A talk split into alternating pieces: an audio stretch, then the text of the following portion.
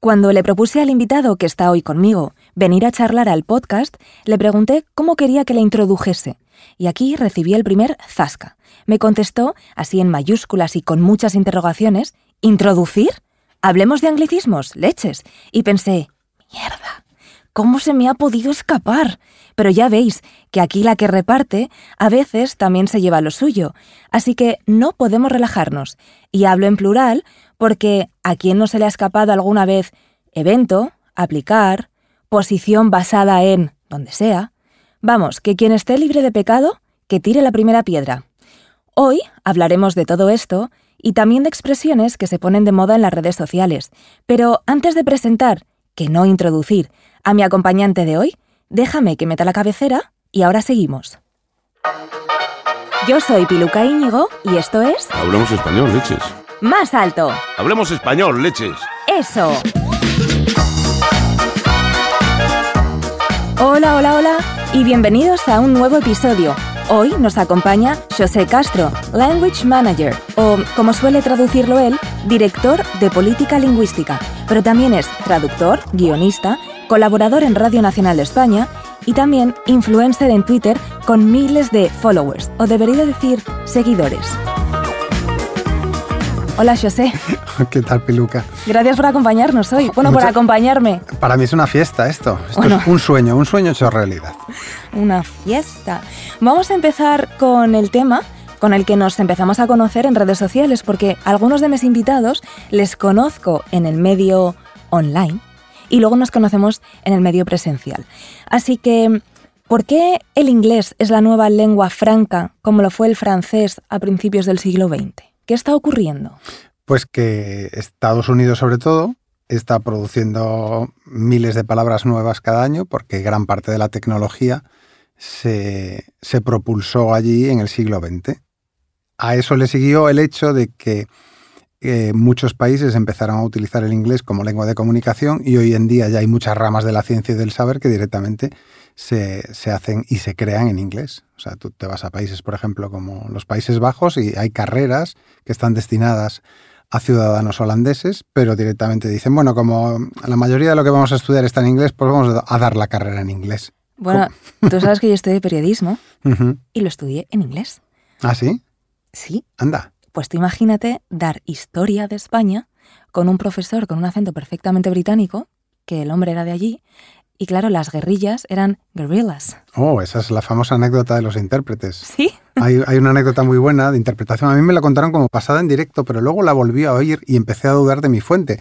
Para mí, esto le ocurrió a una amiga intérprete que fue a un congreso en el que lo cierto es que era un congreso que se celebraba de reporteros de guerra. Y entonces ella no tenía experiencia como intérprete. En aquella época no había mucha gente formada, eh, salvo en ciudades grandes.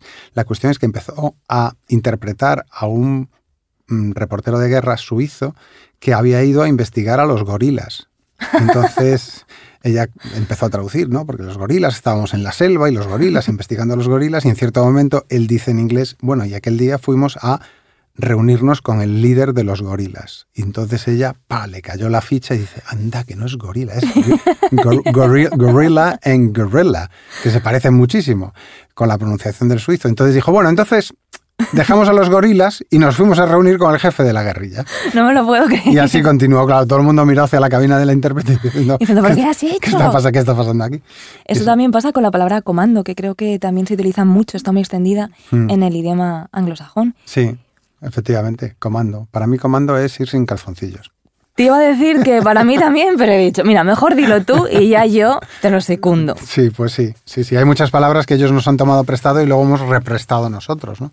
Así que como tornado y... Y más y más, así. pero no te chives Vale. de todas, Ah, porque vale. tengo pendiente un podcast sobre, igual que nosotros hacemos anglicismos, pues sobre españolismos que se cuelan en el inglés. Ajá, Siesta, y ya no voy a hacer ninguna más. sí. Vamos a retomar el tema inicial con el que te he introducido entre comillas, que ya sé que no lo es.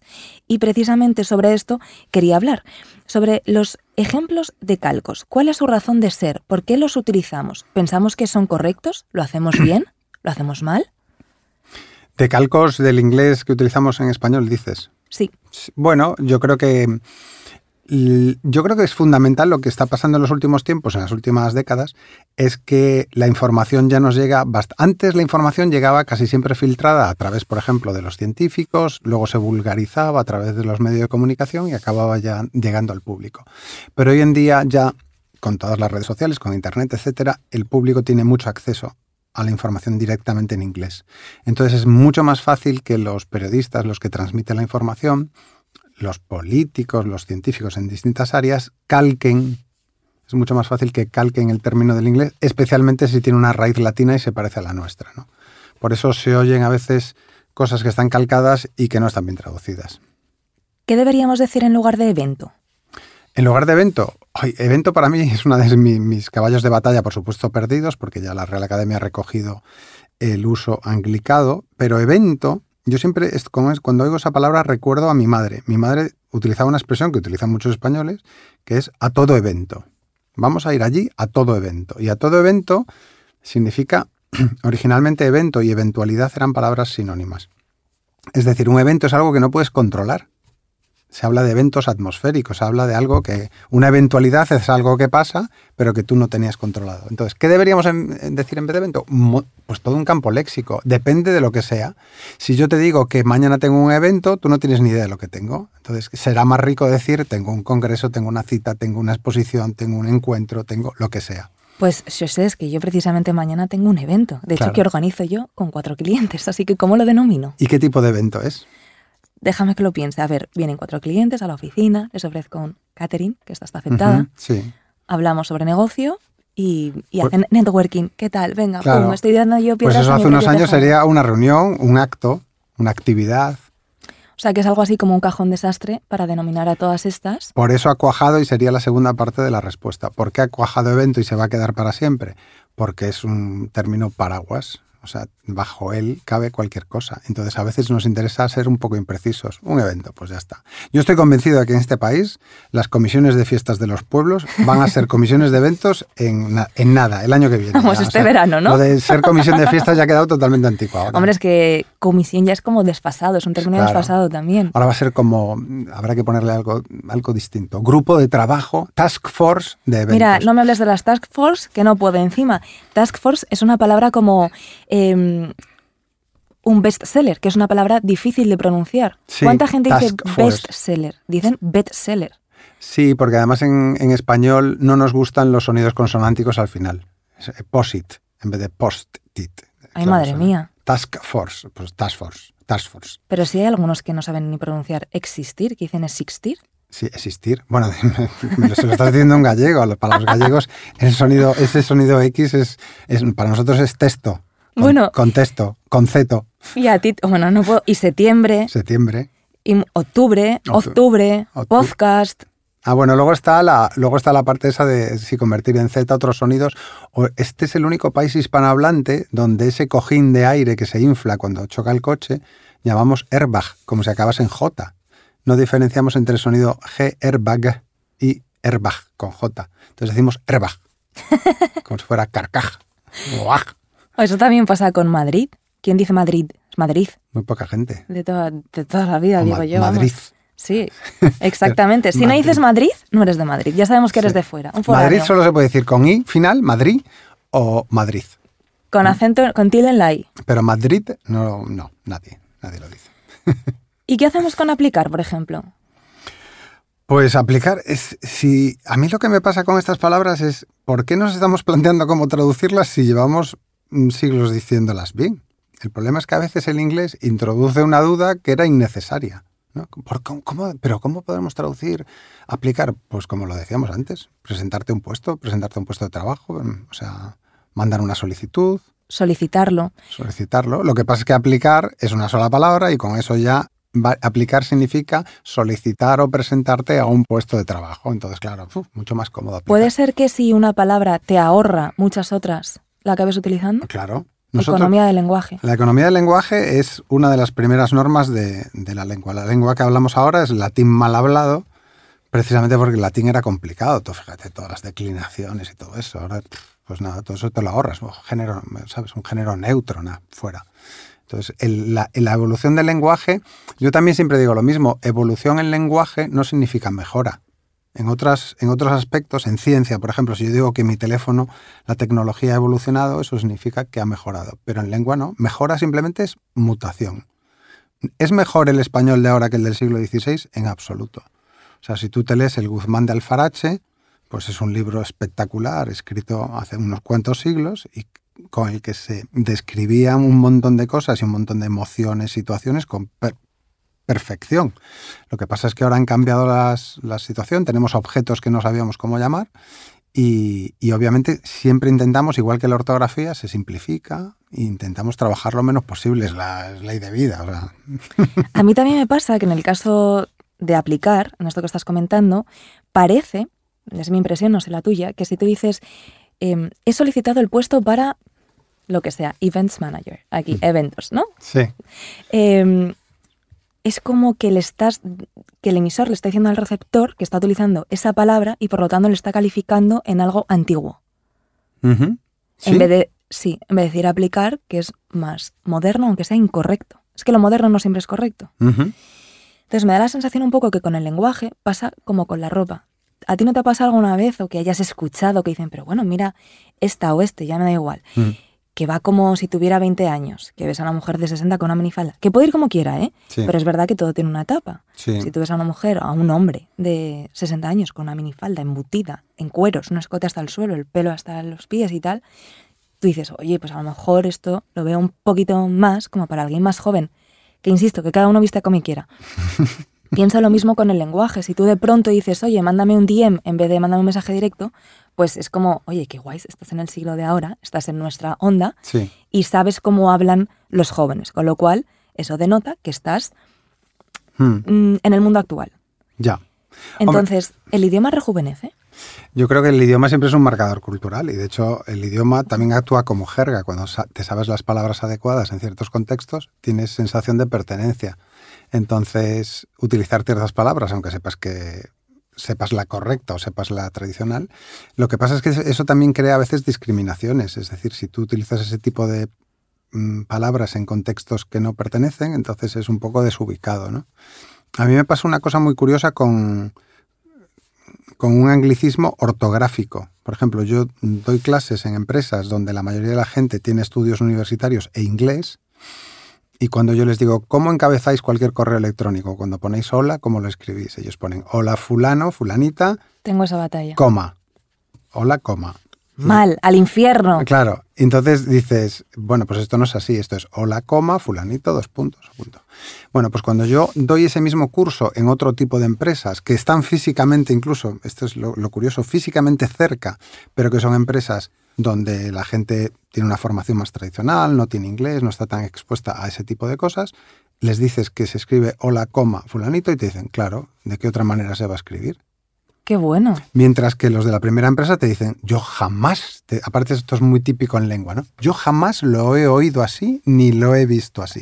Yo siempre digo que si te descubres diciendo esa frase, yo jamás he oído esto o jamás me lo han dicho, jamás lo he leído, significa que has tocado fondo porque eso no significa absolutamente nada. El que tú no lo hayas oído, además es que nos engañamos. La percepción de lo que vemos y no vemos, si tú le preguntas a alguien, ¿por qué no utilizas las comillas latinas, las comillas españolas? dice, yo nunca las he visto. Es mentira, las ha visto miles de veces, pero no, no quiere verlas cuando las recuerda. Siempre pensamos que tenemos las, las comillas inglesas altas, que son las que están en el teclado de todos los ordenadores. Exacto.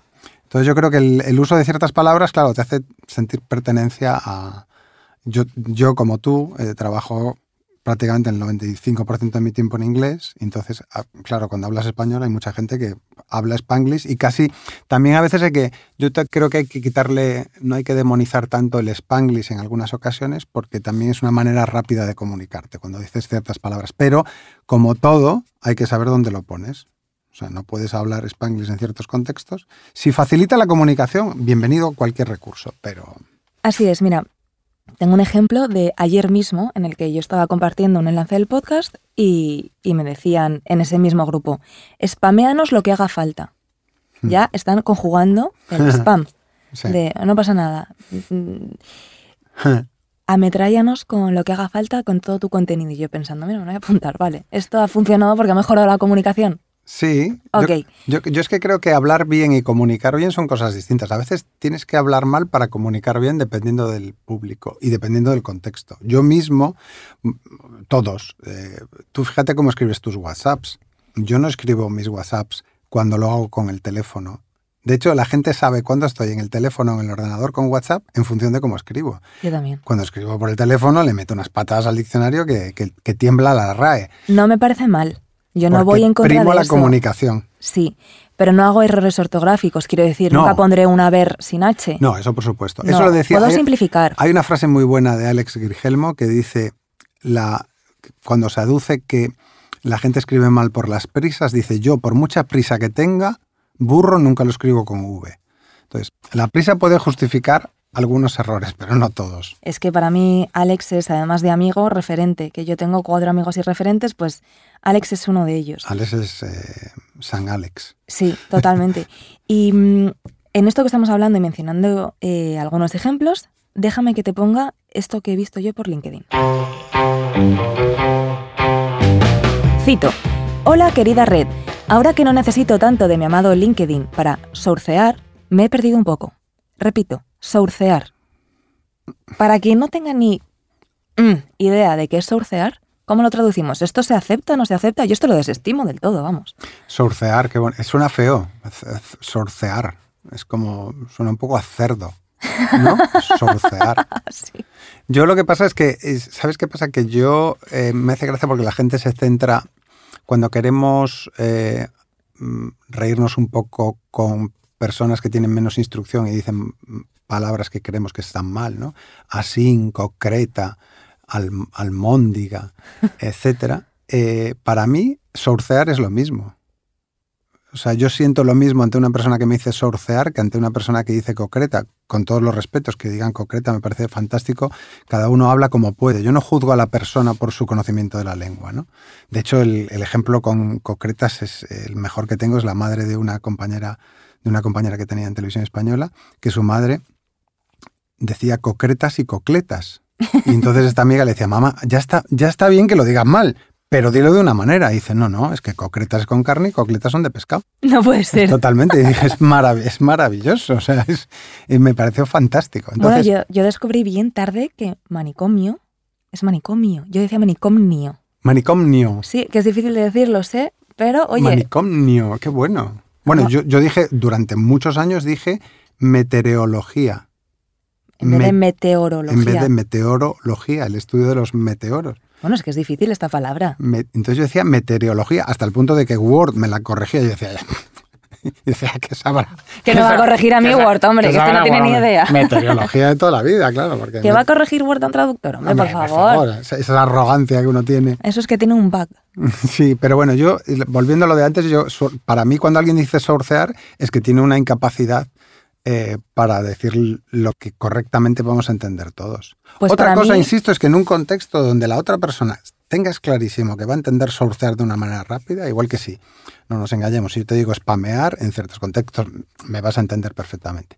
Pero de nuevo, esa misma persona va a escribir un artículo que van a leer un montón de personas de un público diverso, no puedes poner spamear. De acuerdo, y para mí lo que denota es pereza mental de no te has parado a pensar un momento, ¿cómo lo puedes traducir? Qué burro, qué burro. Que burro con V, con. No. Otro ejemplo. Son datos que hemos extraído de un análisis realizado con Audience y del que se pueden sacar grandes learnings de resultados. Pero vamos a ver, ¿por qué learnings? ¿Ahora los aprendizajes son learnings? Yo voy más allá, ¿eh? Realizar. Esto es muy sutil, ¿eh? Pero yo hablo de la famosa tríada de la muerte, que es iniciar, realizar y finalizar. Cuéntame más. Te contaré más. sí. Claro Esos tres sí, verbos no son culpables de nada, pero... Pero ¿y cómo se han colado en nuestro lenguaje? Bueno, básicamente el abuso de esos verbos es absolutamente denostable. Ya sabes que hay a gente que le gusta ser abusada. Sí, efecti- sí efectivamente. No, realizar... y- Podemos volver a nuestro Sí, tono normal. tono. Iniciar, realizar y, y finalizar no tiene ninguna culpa de nada, son verbos totalmente correctos. El problema es cuando solo los usas o te parece que es la versión fina de comenzar, hacer y terminar. Repítelo otra vez. Iniciar, realizar y finalizar no tiene ninguna tacha, salvo cuando abusas de ellos pensando que son la versión fina o elegante de comenzar, hacer y terminar. Entonces, Para nota. los análisis se hacen pero queda mejor realizar.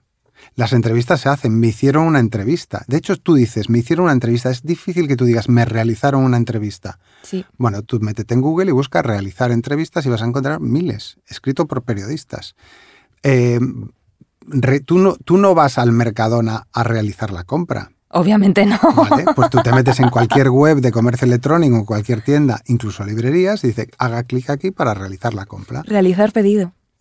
Realizar pedido. ¿Tú cuándo has dicho voy a realizar un pedido? No, tú haces un pedido, voy a hacer un pedido. No, pero lo voy a decir a partir de ahora porque me va a recordar a esta conversación y me va a hacer gracia. Aunque, Claro. aunque me ría yo sola, pero bueno. Entonces mucha gente se cree que realizar y hacer, que efectivamente tienen acepciones que son sinónimas, son totalmente intercambiables y no lo son. Por eso hay un- una famosa figura que son las colocaciones.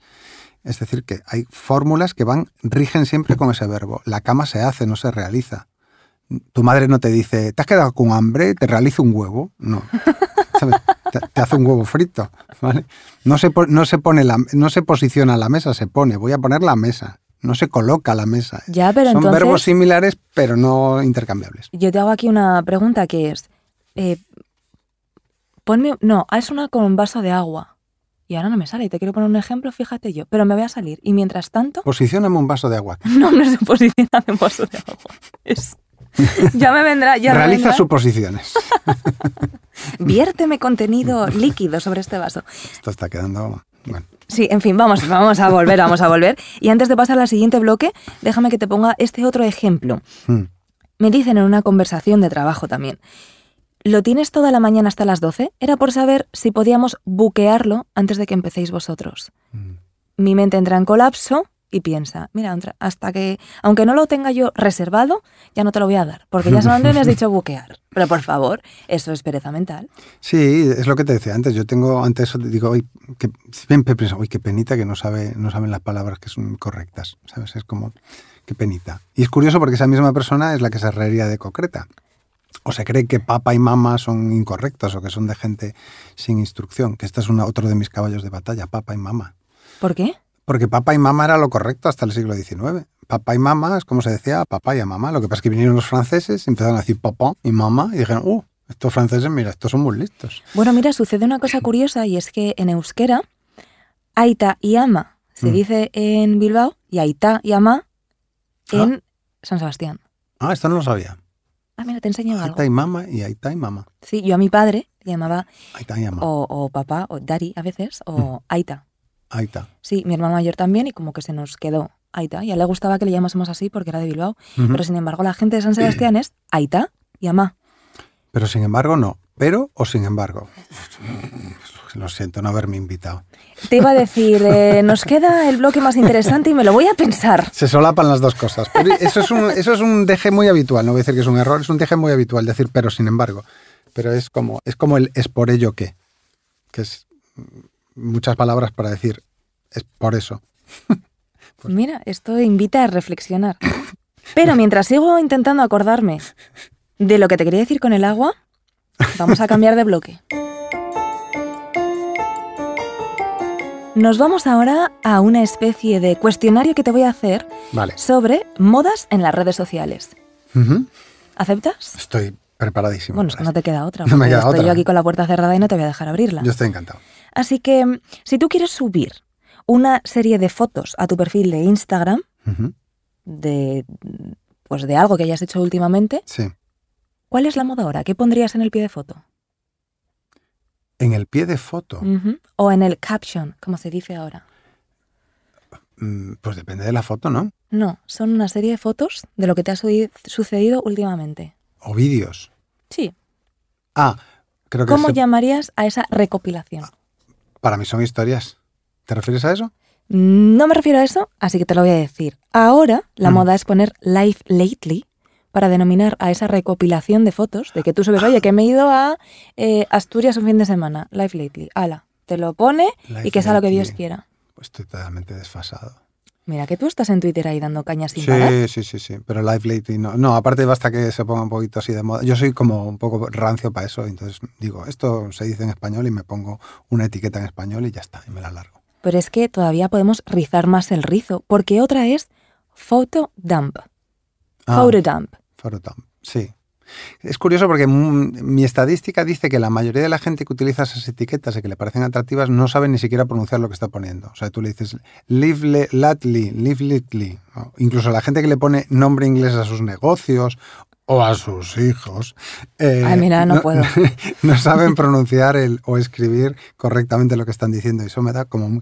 Vuelvo a lo de antes, ¿no? A lo de sourcear, pues digo, ¡ay, qué penita! Sí, sourcear, anda que no tienes. Bueno, en fin, ya lo he abandonado. Otra, otro de, otra de estas modas es eh, hack. ¿Qué dirías que es un hack? Bueno, tú lo tienes que saber. Un hack. Bueno, eso es lo que antes se llamaba un truquito, un consejo. un No, no, es que tenemos tips también. Es que. eh, Ah, sí. Bueno, está el life hack, que es como eso, mm, truquitos como caseros para, para la vida, ¿no? Desde cómo, Exacto. desde cómo limpiar un- la pantalla de tu móvil con un puerco spin hasta cualquier otra cosa. ¿no? Hack sería como un truquito, un consejito así. raro. pero, ¿aceptamos o desestimamos? No. Yo tam- tampoco creas que soy demasiado purista. Quiero decir que, que, Que, que- yo tampoco, es que yo soy una impostora. La gente se piensa, Sí. cuando habla conmigo a la oficina, de, uy, he dicho Sí. feedback. Ay, eso es terrible. de cuando te dedicas a lengua, mucha gente me dice, ay, no sé cómo hablar contigo, porque como en esto no, no". A mí también. Pero a mí me da igual. Yo no soy nada, no soy nada purista. Quiero decir que igual que digo que, que hay cosas que son más o menos convencionales, también yo a lo largo de los años me he dado cuenta que cosas que creíamos que estaban mal hace años ahora son las correctas. También son modas, o sea, quiero decir que es parte de la jerga. Igual que dices, me mola, y, y mis padres en su momento decían, "Ay, me mola, me mola, les parecía como que la jerga juvenil era como así, pues ahora la jerga juvenil, en vez de decir mola, pues tiene otro, una palabra en inglés. ¿Sabes qué me dijeron el otro día? Que estuve entrevistando a un profesor de radio y podcast en la Universidad San Pablo CEU, que ya no le dices a alguien, joder, tío, qué crack eres. Hmm. Es que ahora le dicen, tienes 3.000 de IQ. Es, es la nueva moda. 3000 de IQ, Sí, qué bueno. sí. Entonces ahora, pues, mm, eso me hizo gracia y digo yo, bueno, lo voy a Tenemos, a- somos pocas personas las que tenemos 3000 de IQ. Las, sí, las que tenemos están dentro de esta sala. Por cierto, que IQ, eh, eso es otro error generalmente cuando se dice en español. La gente suele decir coeficiente, men- coeficiente intelectual y es cociente intelectual. sí, yo lo he escuchado mucho, No es- claro. No es, lo mismo coeficiente que cociente. El IQ en inglés es cociente intelectual en español. Mira, un, Aprovechando ya, que, ya que estamos aquí. un life hack que te llevas Ese es puesto. life hack. Ay. Vamos a seguir. Unboxing. Mm. ¿Aceptamos o desestimamos? Yo siempre que dicen unboxing me imagino a alguien peleándose con una caja, o sea, de boxeo, ¿sabes? Como- Pues igual, yo creo que es parte como de la jerga. Aceptar, mm, sí, yo, sí, ¿Sabes qué pasa? Que si yo, por lo que porque fuera... desembalaje queda como raro. Es ese. Queda desfasadísimo. Fíjate que tenemos una palabra que no tienen los ingleses y que nos envidian mucho, que es estrenar. En inglés no existe el verbo estrenar. Claro. No, tienen. Hoy he estrenado un jersey, he estrenado un, un teléfono, ¿no? El unboxing podría ser estreno, estreno de algo, estrenar y es, implica, por supuesto, unbox, o sea, sacar algo de una caja, ¿no? Y si lo intentamos poner de moda, si elegimos ahora mismo un término... y- Estrenazo, Estrenazo. así tipo. Pues mira, yo tengo hashtag estrenazo, un libro que me acaba de regalar eh, mi amiga y ayudante Marta López Polanco, que es El español es un mundo de Lola Pons Rodríguez. Lola Pons, un beso desde aquí, es una, ella es una diosa de, de la lengua. Sí, de hecho tiene un Y no artículo... lo tengo, me da mucha rabia descubrirlo, ¿eh? Bueno, pues si O quieres sea, mucha hacer un- rabia, no me ha gustado mucho, lo voy Pues a comprar. Lola Pons, si por lo que fuera nos escuchases, le podrías enviar uno a José No, y sí. así él hace un estrenazo. Solo para decir que está haciendo un estrenazo. Exacto, voy a hacer estrenazo. Él te lo compra, luego te hace un bizum, pero que haga el estrenazo. Seguimos. Eh, GRWM, ¿qué es esto? ¿Una empresa de transportes? No, ¿No? Ah, no, eso es MRV. Eh, GRWM. Sí. Ah, esa no la sé. Ay, pues es que esto es un Get Ready With Me, hombre. Get Ready With Me, que Get esto es, me. está muy de moda ahora, sobre todo en Instagram y TikTok, que es Get Ready With Me antes de ir al trabajo o a- de salir de fiesta o de lo que fuera, antes de salir de tu casa, grabarte cómo tú te arreglas. Un vístete conmigo, Ah, adecéntate conmigo, Mm. acicálate conmigo, qué bien quedaría en español. Mira, Apa- mira qué de opciones tenemos. Apáñate conmigo. Exacto, podemos seguir. Mira qué mona voy. Exacto. Y em, lo consulté la Fundeu y la Fundeu me dijo, lo correcto si se va a utilizar es escribirlo en mayúsculas, ya que no tenemos una alternativa, a menos Mm. que digas, pues, acicálate conmigo. Ya. P-O-V. P o V. Ah, point of view. Sí, esto es como un. Como Ah, casi bien, muy una, bien. una de las tendencias en, en- en vídeos. ¿no? Sí, pero ¿por qué? Es que no, no entiendo cómo de repente se pone. Es como si ahora por aquí... Por... Además tienes que ser muy canónico, no vale cualquier cosa. Point of View tiene sus reglas, tienes que hacer el vídeo de cierta manera. Oye, no sé utilizarlo yo todavía. Sí, sí, es como Stitch Incoming. Es, también es como Stitch Incoming, que lo, copian del inglés precisamente por ese acceso que tienen los hispanohablantes al inglés y a mucha gente que ven en, en redes que hablan inglés, entonces lo copian. Porque además es, esto es la nueva tendencia, yo tengo que traérmela. Y además arrastramos ahí la tendencia de las etiquetas en inglés. Si una etiqueta funciona muy bien, por ejemplo, POV, eh, tú no te atreves, incluso aunque seas muy influencer en español, no te atreves a crear tu etiqueta en español, sino que arrastras el éxito que pueda tener eso que llaman growth hacking. Sí, sí, es sí. decir, te sumas un poco al carro de la, de la... Prefieres entrar, por ejemplo, si tú creas una etiqueta y te quedas solo con el nombre de esa etiqueta, pues no, no vas a tener éxito en, en TikTok. En cambio, si pones POV, pues entonces sí. ¿Qué hacemos con estrenazo? Entonces, ¿Lo Estrenazo sí, estrenazo sí. Muchos influencers no saben eh, hasta qué punto pueden influir en la gente. Si fueran, si no tuvieran miedo y se diesen cuenta del porqué, es decir, Ibai Llanos, este tipo de gente, él se inventa una etiqueta y esa etiqueta se convierte en cuatro segundos en una tendencia. Pero claro, eh, hace unos meses, o a lo mejor un año, unos un, un año, un añito así, él dijo, esto no tiene ningún tipo de sentido. Entonces, cualquier cosa que él hiciera, cualquier foto que él subiera, esto no tiene ningún tipo de sentido. ¿Qué pasó? Que instantáneamente Twitter se llenó de comentarios, esto no tiene ningún tipo de sentido. Pero cualquier cosa, hacerte Sí. un café, esto así, cualquier cosa, una entrevista, caminar, lo que fuera, nada tenía sentido. Claro. Se lo pone de moda y a mí me encantaría que Ibai viniera aquí, pero claro. Es lo que yo llamo las academias personales de la lengua. O sea, una persona como Ibai, si decide mm, nominar algo o inventarse un término, va a tener mucha más capacidad de influir en los hablantes que en la Real Academia. Claro, pero es que Ibai está con Grefusa y el piponazo. ¿Tú te crees que la RAE se va a gastar esos dinerales en No. patrocinar una palabra? No, Que encima es un hashtag. no, Vamos, es que antes pierde todas sus sillas antes que eso. totalmente. Oye, pues me llama la atención, ya así por ir terminando, que el otro día, con el caso de Shakira y Piqué, mencionaron en el diario Marca Story. Pero Story escrito como un quiero y no puedo. Story, que era quiero ser plural, quiero ser plural, pero me quedo en singular. Y encima lo publicaron por todos lados. Sí. ¿Cómo se puede hacer eso? Es- Eso es, por ejemplo, de lo que yo me quejo. Tú no puedes ir de guay poniendo la story que sube Clara Chía y no sé qué y la borra enseguida. Si pones story, escríbelo bien. Claro. Que también me encuentro muchos ejemplos en los que mencionan story, pero en masculino. Claramente que hice yo, como una resabida. Pues consultarlo. Y me dijeron en la Fundeu, si vas a utilizar la voz inglesa, hazlo con el artículo determinado en el que lo utilizarías en español. Es decir, historia, pues la story. La historia. Es un hack también que se Claro. puede emplear. Claro, si es la, la historia, la story.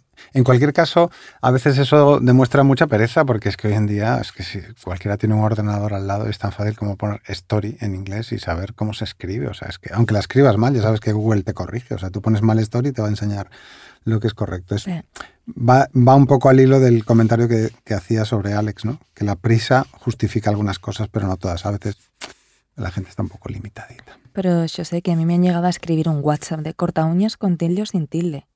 Te puedes abrir, en vez de abrir el WhatsApp, puedes abrirte el diccionario y mirarlo. Sí. Bueno, yo tengo el récord de la, de la mejor pregunta que me han hecho en mi vida. A que ver, tiene que ver con lengua, o sea, insuperable, fue dando un curso a gente que se dedica, no voy a dar muchos datos por discreción, a gente que se dedica profesionalmente a escribir y ese texto lo leen miles de personas, cientos de miles. ¿estamos hablando de un periodista? No, no voy a entrar en detalles. La cuestión es que me pregunta en unas clases de redacción, perdona, una cosa, cuando tú escribes uno o dos, y claro, yo sonreí porque ya me imaginaba cuál iba a ser la pregunta. ¿Tú cuál, cuál te imaginas que sería la pregunta?